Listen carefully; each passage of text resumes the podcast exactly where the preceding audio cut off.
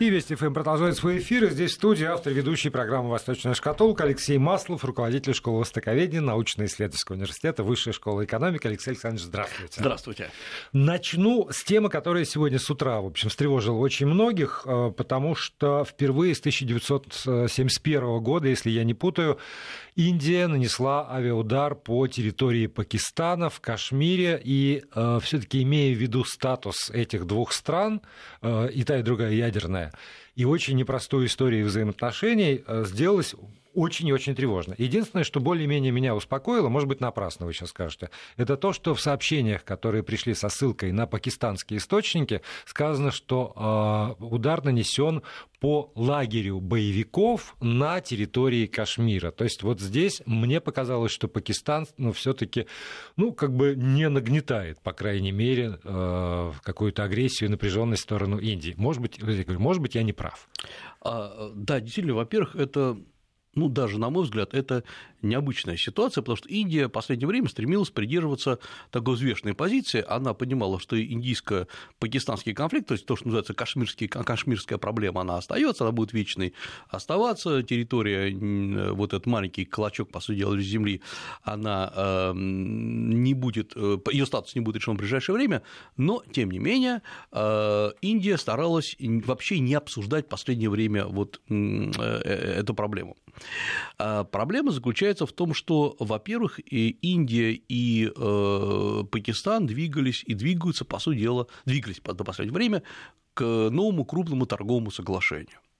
А, во-вторых, э, э, оказалось, что Китай очень активно действует на этом направлении, и, например, Китай э, весьма и весьма активно продвигает коридор Индия, Пакис... Китай, Пакистан, Афганистан, то есть, по сути дела, как бы блокирует Индию и свои товары направляет по этому пути в обход. В обход, конечно.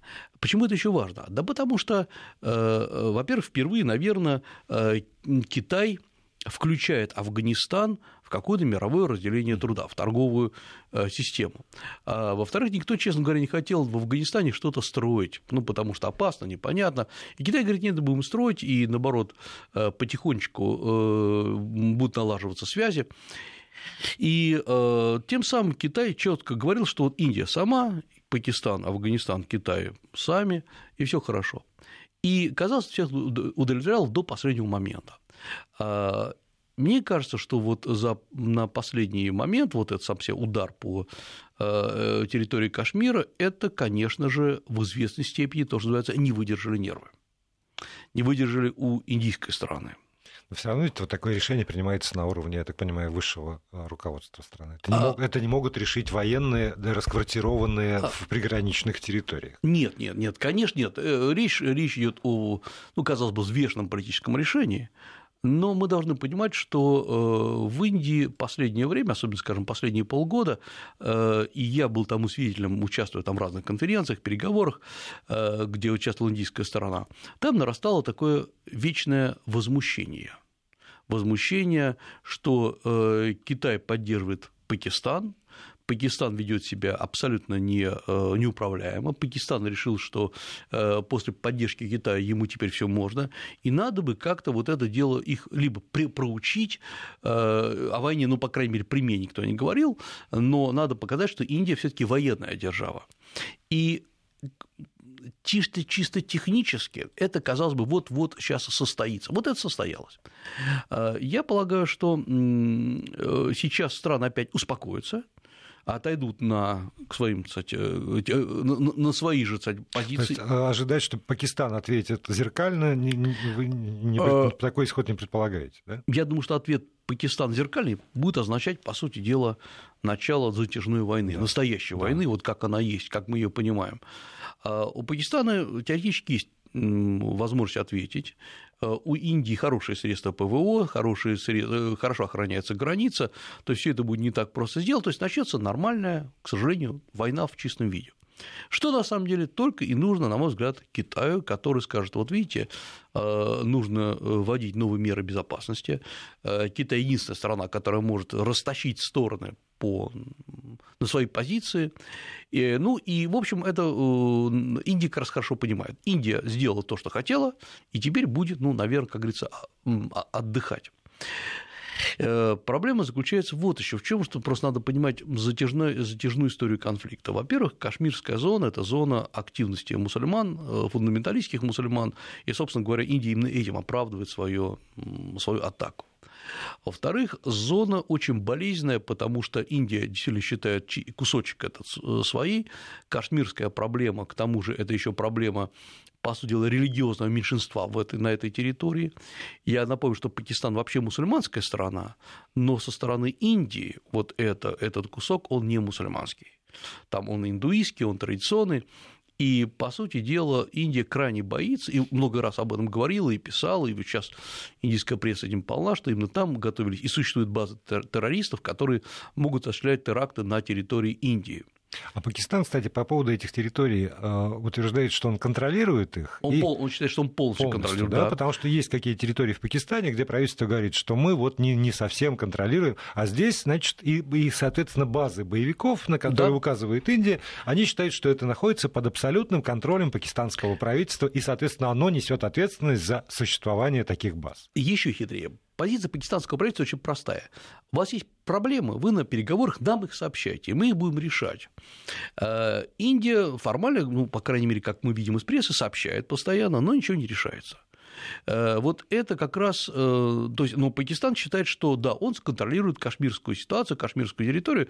Вообще, может быть, однажды, на мой взгляд, может быть, имеет смысл посвятить отдельную, может, передачу даже, вообще, что происходит в Южной Азии, поскольку мы часто говорим про э, Восточную Азию, и Восточную Азию, а Южная Азия, к которой формально относятся и Индия, и Пакистан, и Бангладеш, ну и Мальдивы, известные российским людям, да. Не всем. Ну да, ну теоретически известно. Теоретически известные всем. А. Этот, эта территория, она, э, на мой взгляд, крайне интересна, и есть просто, вот если просто заранее перечислить, э, в чем там проблема? Первая проблема, как ни странно, это не терроризм в реальности. Первая проблема – проблема водных ресурсов. Э, скажем, технически или так, точнее, исторически и природно сделано так, что большинство водных ресурсов, водных потоков идут, текут, если говорить совсем уж просто, с территории Пакистана на территорию Индии.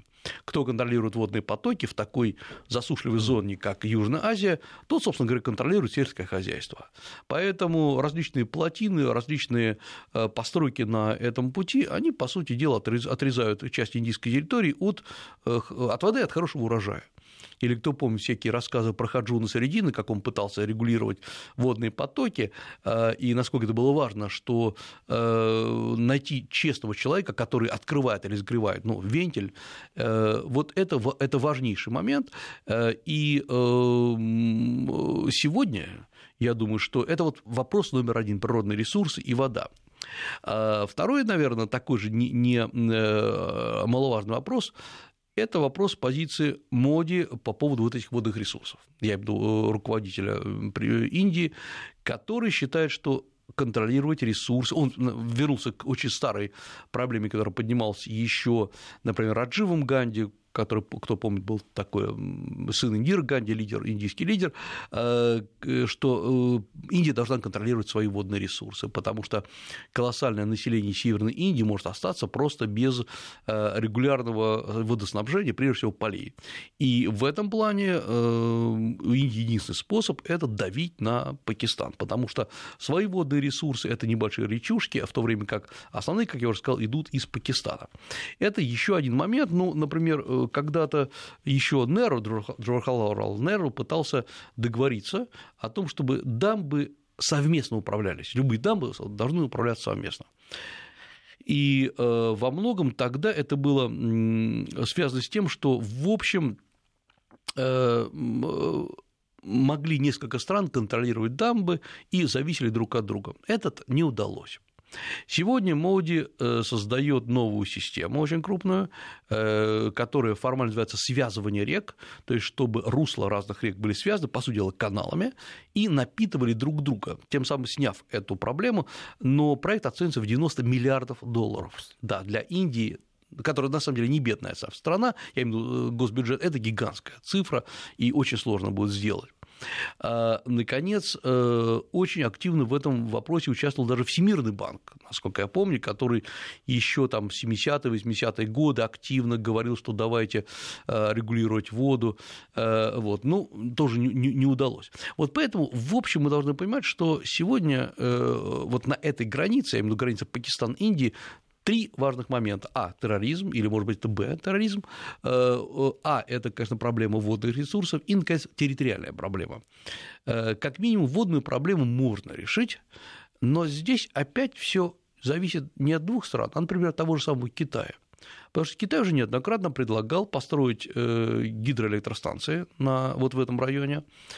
Формально у Китая долгое время не было своего опыта, но когда-то Китай построил э, в 90-е годы было гигантское строительство на реке Янзы три ущелья. Это вот такая каскадная, три каска, каскады из трех электростанций, точнее, из нескольких электростанций в трех ущельях, которые целиком изменили вот климат региона.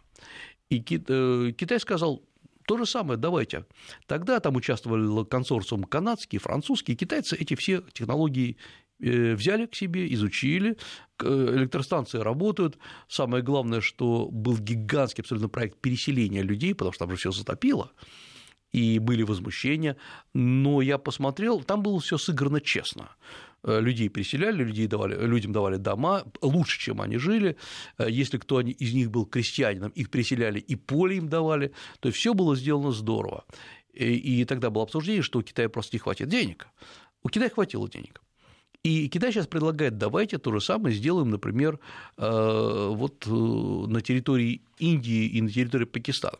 Пакистан как раз, на мой взгляд, он готов в этом, э, в этом участвовать, потому что Пакистан, несмотря на то, что у него гигантские тоже свои ресурсы, он тоже страдает от нехватки воды, они неправильно распределены. Вот поэтому эм, вот в контексте противостояния в Кашмире мы должны понимать, что водная проблема, она была и будет оставаться самым главным. Потому что вот когда делилась Индия и Пакистан, там, кто помнит историю, помнит, что это очень сложная была история, там был заключен так называемый договор о водах Инда, а, то есть вот от Великой реки, и по нему э, две реки Чинап и, и Джилам, они отходили Пакистану. Это те реки, которые напитывали, напитывают эту территорию. Но Пакистан, судя по всему, не умеет регулировать эту воду. Это я просто рассказал какие-то вот такие, может быть, э, зарисовки, потому что Базовые проблема, базовые, потому что на самом деле проблема значили глубже.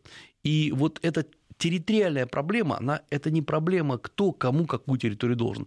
Это проблема выживания миллионов людей, которые находятся вот на этой территории. Ну и э, все эти удары с Индии по э, Пакистану, по территории Кашмира, это напоминание того, что Индия помнит, знает и не, э, не будет э, жертвовать этой территорией. Тогда переходим ко второму вопросу. Да. Завтра. Ну, да, а, по, да, по, да, по да, московскому да. времени завтра утром должна состояться таки встреча лидеров Соединенных Штатов Америки и э, Корейской Народно-Демократической Республики. Сегодня все новостные ленты полны материалами про то, как продвигался Ким Чен Ин в сторону этой встречи. Уже сообщили, что прилетел Трамп, значит, она должна состояться. И здесь тоже э, есть, на мой взгляд, не, несколько аспектов.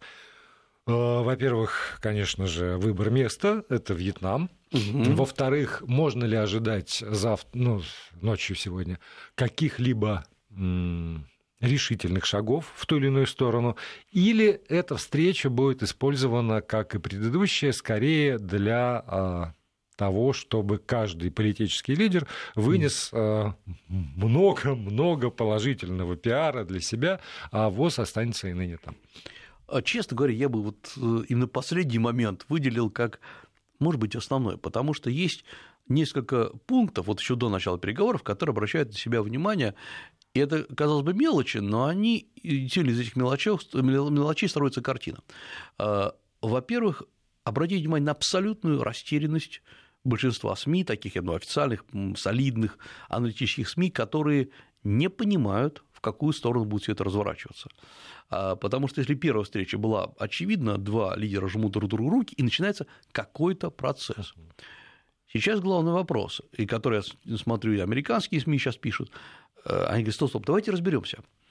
Вот если Ким Чен Ын до сих пор содержит военные базы, заводы по производству ржаного плутония, как наш президент Трамп может с ним встречаться? Ведь основное требование было то, что встречаться нельзя – либо Трамп вводил американскую нацию в заблуждение, э, что на самом деле все уничтожено, что Ким пошел на все, э, на, на, на все договоренности, либо если там до сих пор это существует, или хотя бы в половину, в четверть существует, значит, сейчас Трамп вводит нас в заблуждение, когда в своем твиттере буквально сегодня утром по э, там, центральноамериканскому времени постят такой твит, что вы знаете, что э, встреча будет проходить в самой там дружной или самой приятной атмосфере. А, слово приятность, даже слово favorable, да, по-английски, так вот, э, то, что приятно, оно кругом звучит в этих твитах Трампа. Опять-таки вопрос, так в общем, Ким-то сделал или не сделал? Это второе, вот первое, то, что обращает внимание, растерянность и непонимание, кто кого обманул. Второй момент очень важный э, – это, правильно, абсолютно, место встречи. Вот это место встречи, Вьетнам. А почему Вьетнам? на мой взгляд, есть, ну, формально это как бы вот такая нейтральная страна. О, как же не нейтральная для американцев? Это напоминание вечное. Мне э, кажется. Не совсем. Нет? Вот дело в том, что, да, ну, конечно, американцы помнят, э, и вьетнамцы помнят, есть другая сторона вопроса. Э, США является крупнейшим сегодня инвестором во Вьетнаме. И здесь соревнуются с Китаем. И если Китай очень активно работает в Северном Вьетнаме, так опять-таки исторически сложилось, в Южном Вьетнаме работают американские инвесторы, американские компании. И еще во времена Обамы э, США сняла запрет на поставки в Вьетнам э, э, целого ряда вооружений, которые были запрещены еще с времен Вьетнамской войны. Потому что США, судя по всему, шаг за шагом пытаются сделать из Вьетнама одну из своих опорных точек на этой территории. Несмотря на коммунистическую идеологию. Абсолютно, потому что США, конечно, в этом плане учатся быть гибкими. И США проявляют гигантскую гибкость и мы видим удивительную дипломатическую работу американцев во Вьетнаме. Подождите, а как же вот эти вот социализм, которого так боится Трамп, а как же вот эти наезды на, там, на Латинскую Америку, что вот рассадник социализма, а здесь социализм не смущает? А я думаю, что э, есть вот такая, то, что называется, фигура речи, социализм для их фигур речи. Если мы посмотрим э, на те реформы, которые проходит во Вьетнаме, вот то, что называется Димой, то есть это ну, как бы политика Вьетнам, э, вьетнамская политика открытости, которая началась еще там в 80-е годы, даже раньше, которая чуть-чуть копировала Китай, чуть шло по, своему, э, по своей линии. Э, по сути, эта политика открыла Вьетнам для иностранных инвестиций. Вьетнам сегодня одна из самых открытых стран. Вьетнам – страна с одним из самых лучших инвестиционных климатов. А, во Вьетнаме сделано очень просто. Весь Вьетнам разделен на зоны. Зоны э, особо благоприятные, где вам надо платить налоги. Есть там неблагоприятные, а есть кстати, критические неблагоприятные зоны, там, э, где там район Меконга, где просто э, джунгли и, и ужас. Но если вы хотите вдруг там создать свое производство, добро пожаловать, у вас на то ли на 3, то ли на 5 лет у вас освобождение от налогов, эм, очень низкий, вплоть до отсутствующего налог на заработную плату. Э, да, вам надо, правда, еще работников найти, это большой вопрос, в джунглях сложно. Да. Но тем не менее, если вот вы так, такой вот умный, и Вьетнам очень грамотно привлекает к себе там э, еще не до конца гибкое законодательство, но тем не менее. Вьетнам к себе привлек сегодня США, привлек к себе Китай, и довольно активно там сейчас работают японские и южнокорейские компании. И, э, наверное, я, ну, сложно, как всегда, говорить, но я думаю, что за Вьетнамом будущее, потому что Китай – это всегда отдельная история, а рост Вьетнама, он заметно опережает э, все остальные страны, и самое главное, те реформы, которые будет Вьетнам, очевидно, что они все, все делаются по уму, то, что называется. Да, государство контролирует все основные предприятия, но э, Вьетнам недавно принимал там форум АТЭС, это такая открытая страна. Эм, встречаться, а где еще можно было встречаться? В Корее, явно в Южной невозможно, да. Э, конечно, есть такие страны сложные и неоднозначные, как Бирма и Лаос, э, но там это совсем как бы непонятные страны. Вот Вьетнам – это страна, которая устроила всех. Ну, Китай не устроил бы никого. И вот э, я думаю, что Вьетнам это, это вообще это такой показатель того, что э, страны боятся, я имею в виду США и э, Северная Корея, боятся хотя бы чуть-чуть друг к другу на, на пятку наступить, чтобы не раздражать. Вот, вот это такое там тонкое равновесие. Э, третий момент, который, то есть второй, это вот локация встречи. Uh-huh. Третий момент, действительно, о чем они будут договариваться. Во-первых, очевидно, что США сняли за последние несколько месяцев тезис о полной денуклеаризации. Формально он присутствует, он висит в воздухе, от него никто не отказался, но требования прямо сделать сегодня нету. Mm. Да, это значит, что есть повод для переговоров, какая-то гибкость. Поэтому а у Кима есть еще кое-что в кармане, о чем мы чуть попозже поговорим. Хорошо, поговорим об этом сразу после выпуска новостей. Восточная шкатулка продолжится. Алексей Маслов, руководитель школы востоковедения Высшей школы экономики, остается здесь в студии. Если у вас возникают комментарии или вопросы, то используйте WhatsApp и Viber для того, чтобы нам писать 8 903 170 6363 или смс-портал 5533 и слово «Вести» в начале сообщения. Продолжаем программу. Алексей Маслов, руководитель школы востоковедения, mm. научно-исследовательского университета Высшей школы экономики, автор и ведущий этой программы. Здесь в студии мы говорим о переговорах, которые начнутся э, сегодня ночью по московскому времени, по ранним утрам, mm. в, э, во Вьетнаме между лидерами США и КНДР. Вы сказали, что у Кима есть в кармане нечто. Вот я только mm. хотел бы уточнить, с вашей точки зрения, есть в кармане или есть в рукаве? А, я думаю, что у него э, и в карманах, и в рукавах, и даже в его широких штанинах э, выявили какие То, то есть из, из рукава какая-нибудь крапленая карта тоже да. может быть использована? Смотрите, да? почему мне так э, кажется, э, и почему сама по себе встреча странная. Я напомню, что первая встреча, которая была в Сингапуре, она завершилась тем, что и Трамп это ставил себе в заслугу, что удалось приостановить ядерные испытания. Э, это все здорово. Что должно быть следующим шагом? Вот, собственно, казалось, денуклеаризация. В ноябре 2018 года США проводят э, большое обследование, официально оно опубликовано, которое говорит, что э, как там сказано, по всем позициям Северная Корея продолжает свои разработки. Э, я и США утверждают, что существует более 20 необъявленных, нет, так сказать, задекларированных баз э, пуска баллистических ракет. И более того, сейчас почему Северная Корея даже приостанавливает, потому что на определенном уровне она отработала вот эту программу, то есть сама по себе технология запуска ракеты.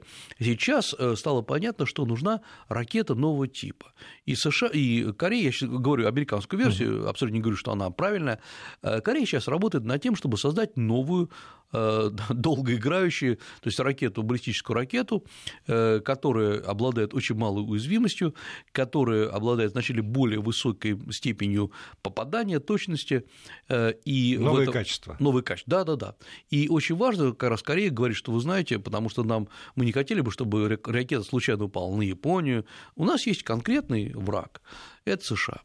И э, в начале года, вот, э, декабрь-январь, соответственно, 18-19 года, МАГАТЭ, многие эксперты МАГАТЭ говорят, что да, есть э, оружейный плутоний, и фабрики, и заводы работают.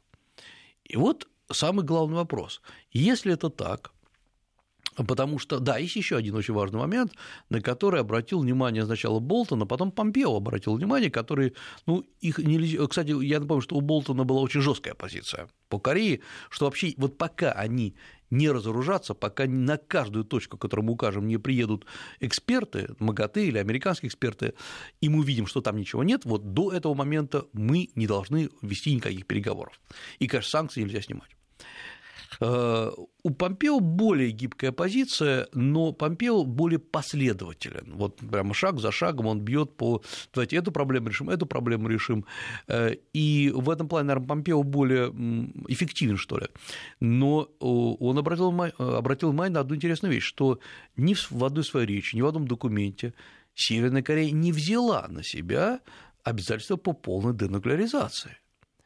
И если это так, ну я честно скажу, я не смотрел все документы Северной Кореи, если это так, если это не лживая американская пропаганда, то э, о каких переговорах может тогда идти речь с Ким Чен Ыном? Вот я полагаю, что э, как раз Ким сумел сделать так, что действительно, скорее всего, он не брал на себя никаких обязательств, Он э, находится в центре внимания. Сейчас мы обсуждаем, какую сигарету закурил Ким Чен Ын во время остановки. Да, да, да. И какая женщина ему держала пепельницу. Да, это, вот, с кем, с кем еще обсуждали это все? Вот мы только что говорили про Индию, про Моуди. Вот про Моуди обсуждали или нет? Или, э, я скажу, это лидер не самой мелкой страны. Э, или там, не говоря уже там э, лидер Южной Кореи Мун Джуин, в какой цвет у него галстук, ну просто это, это не обсуждается. Ким Чен Ын находится в центре внимания, и он добился всего, что, чего хотел. Почему Трамп, казалось бы, идет на такую странную встречу? Причем Трамп всех одергивает, говорит, Трамп в Твиттере пишет, опять-таки, прошу прощения за странный источник информации, но мы знаем, что Трамп там. Он единственный. Да. И когда мы говорим да. о Трампе. Вот он, например, Трамп вдруг внезапно говорит, что в Северной Корее нет ядерного э, оружия. То есть американская разведка говорит одно, Трамп говорит другое. Э, и это все публикуется буквально то, что называется в параллельных столбцах э, американской прессы.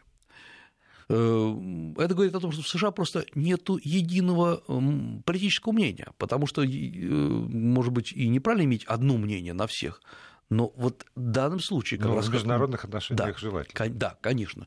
Это же не внутренняя дискуссия о развитии экономики, это как раз международные отношения, где очень важно понять, если есть оружие, тогда это нарушение э, изначальной американской позиции. Если нет оружия, тогда сразу возникает вопрос, а почему санкции тогда, тогда сохраняются? Вот э, э, или, или они подпишут договор об ограничении, что называется, о ненападении. Ну, вот если так, хорошо, есть оружие, но оно никогда не будет направлено в сторону наших Гавайи. А тогда это отказ от первоначальной американской да. позиции, главное, отказ от позиции даже не только американской. Это же американская была позиция э, для всех стран, для Южной Кореи, для Японии. Сначала денуклеаризация, потом переговоры. Э, э, окей, у, то, что мы сейчас слушали, озвучил Косачев, это вначале, конечно, более гибкая позиция, что параллельно два трека, что шаг за шагом отказываемся от, от э, ядерного оружия, от испытаний, от средств доставки, от средств производства, и одновременно снимаются санкции. Но мы сейчас не понимаем, так Северная Корея денуклеаризировалась или нет? Вот здесь сумели, ситуация настолько сложная, что Трамп сейчас не может сообщить, что, по сути дела, его политика не совсем удалась. Потому что, я напомню, что когда Трамп э, шел к, к президентству, тогда он заявлял, э, я посмотрел недавно его высказывание по Корее, по Китаю, в тот момент, когда он подходил к своему посту, он говорил, что только я один могу решить эту проблему, ну, имеется в виду северокорейскую проблему. Да, но ведь тогда, сколько я помню, вообще нагнеталось э, предотвратить нападение, ядерную войну, там вот не, не просто так себе, а встать, э, не знаю, построить, построить стену на пути да. развития ядерного конфликта. И в этом смысле, если так ставится вопрос, то тогда Трамп решил эту проблему. Да, да ядерной войны между Северной Кореей и Соединенными Штатами Америки нет и не предполагается в ближайшем будущем. Э... Только плюсы. Но если перейти вот уже действительно на э, конкретные вещи от, от лозунгов, то тогда что-то вот не задалось. А, вот я думаю, что да. Э, в этом плане первичная угроза, она разрешена. Но теперь-то дальше куда движемся? Э, ну и еще один момент, который на себя обращает внимание, обратите внимание, что решение принимается между двумя странами – Северной Кореей и, и США. Э, вот э, Россия и Китай вместе предлагали вот эти два трека.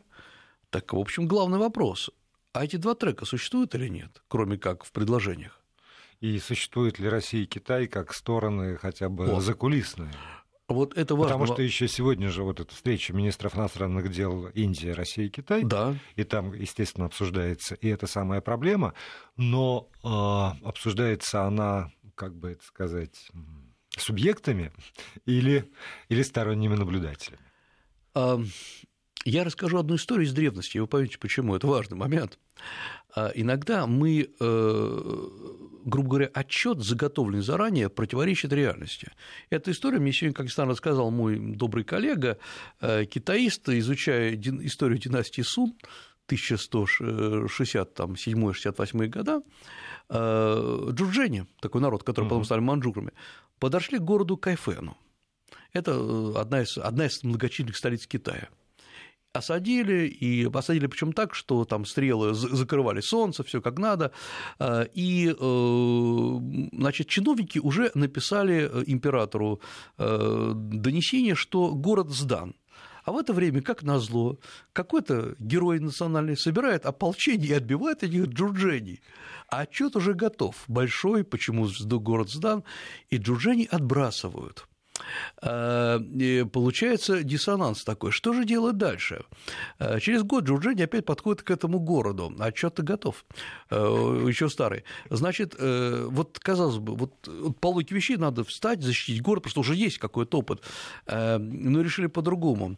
Решили героя выслать куда подальше, чтобы больше ополчать не собирал.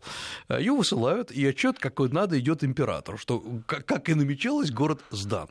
Как потом оказалось, опять-таки, по рассказа моего доброго коллеги Максима Сергеевича Целуйка, хороший известный китаист, оказалось, что, э, по сути дела, это была там борьба между северными и южными чиновниками. Одни хотели, э, поскольку где ругались, сдаться Джурджане, вторые хотели э, остаться верным двору. То есть там была местная своя разборка. Но вот парадокс в том, что на поверхности лежит какой-то факт, Джурджане подошли и, и взяли город, а за этим стоит глубочайшая драма бюрократии. Вот здесь мы должны понимать, что на э, корейско-американской проблеме ну, в кавычках, наживаются сотни, десятки чиновников, людей, которые там созданы комиссии, которые отчитываются, которые, кто-то говорит, что город уже сдан, что, что северные корейцы уже разоружились, то другие говорят, нет-нет. Мы, мы уже победили американцев. Да. Вот э, когда мы увидим все документы, ну, может быть, через сто лет, может быть, наши потомки увидят их, тогда ну, больше станет ясно. Э, но главный вопрос в другом. Э, вопрос в том, что мы уже об этом говорили создан очень неприятный прецедент. Небольшая страна начинает э, быть в центре внимания не потому, что она что-то сделала, а именно потому, что она не сделала. Она не... Ну, давайте откровенно говорить, хотя Северная Корея нам, может быть, исторически ближе, чем США, но она заставила мир э, себя бояться. Именно поэтому с ней начали говорить. А не потому, что она развила экономику, не потому, что создала какую-то уникальную э, систему техническую. Да, это прецедент, который для многих кажется очень и очень привлекательным. Вот, вот, вот. И это когда главное, чем отчитывается Северная Корея перед миром, она отчитывается запуском, или, наоборот, не запуском, угу. так уже быть, ракеты с потенциальной ядерной боеголовкой а не тем, что она прорвалась там, в новые вершины науки. Вот это, на мой взгляд, очень нехороший прецедент, потому что, да, можно заставить там, при помощи пистолета встать на колени любого гения, но это не значит, что пистолет для мировой истории важнее, чем то, что находится в голове этого гения. Э, это плохой прецедент, потому что не так должен развиваться мир. Э, вот это как раз может быть, когда мы сегодня будем еще, ну, у нас есть время обсудить американо-китайские переговоры. Я напомню, что там случилось, что Трамп так и быть, да, да, да. да отложил, да. А вот Северная Корея создала неприятный прецедент, и его еще имеет смысл э, просто продумать, что так поступать на самом деле нельзя. Ну, а вдруг Трамп, наконец, завтра даст понять, что так поступать нельзя? Но это мы узнаем уже только, только завтра. Я, я для тех, кто сейчас настроен на волну Вести ФМ, эм, очень рекомендую не, не уходить с нее или уж, по крайней мере, подключиться завтра в 9 часов по московскому времени, потому что Алексей Маслов будет в утреннем эфире радиостанции Вести ФМ, эм, и как раз там уже какие-то хотя бы, может быть, итоги, может быть, или сведения с этих переговоров будут э, в руках, и можно будет ими оперировать. Ну а сейчас действительно, поскольку э, немного времени у нас с вами остается, 7 минут, 6 даже минут, э, давайте вот к этому этапу американо-китайских переговоров. Китайская делегация осталась, насколько я знаю. Да в, в Америке, а Трамп милостиво отодвинул срок вот этого последнего дедлайна. А, ну, я напомню просто, кто, я понимаю, не все следят внимательно за переговорами США, а, Китая, что, в принципе, да, до 1 марта а, США должны были э, ввести повышенные тарифы, повысить до 25% тарифа на множество товаров, э, если э, Китай не пойдет на целый ряд уступок по отношению к США. И совокупно это должно, э, если бы так случилось, нанести ущерб для США, для, для Китая почти на 200-230 миллиардов долларов. Тем не менее, очевидно, что США готовы идти на дальнейшие переговоры, и также очевидно, что Китай готов быть гибким.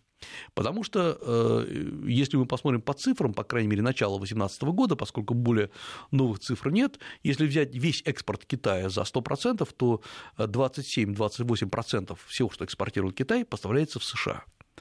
А из США лишь 8% поставляется в Китай. Поэтому, конечно, Китай более зависит своим экспортом от США, чем США от Китая. Другой важный момент, э, и мы об этом говорили, США нашли болевую точку. А в Китае это, собственно говоря, вот эта торговая зависимость. И нашли э, очень важно, не политологи, не экономисты.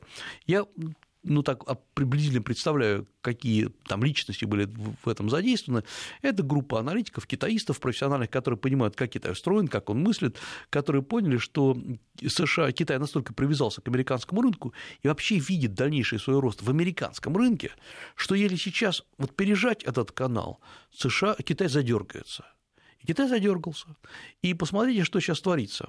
Э, очевидно, что вот это, эти трехмесячные переговоры выигрывает э, США, э, при этом выигрывают очень серьезно, потому что уже объявлены некоторые цифры, или, по крайней мере, те цифры, вокруг которых идет обсуждение.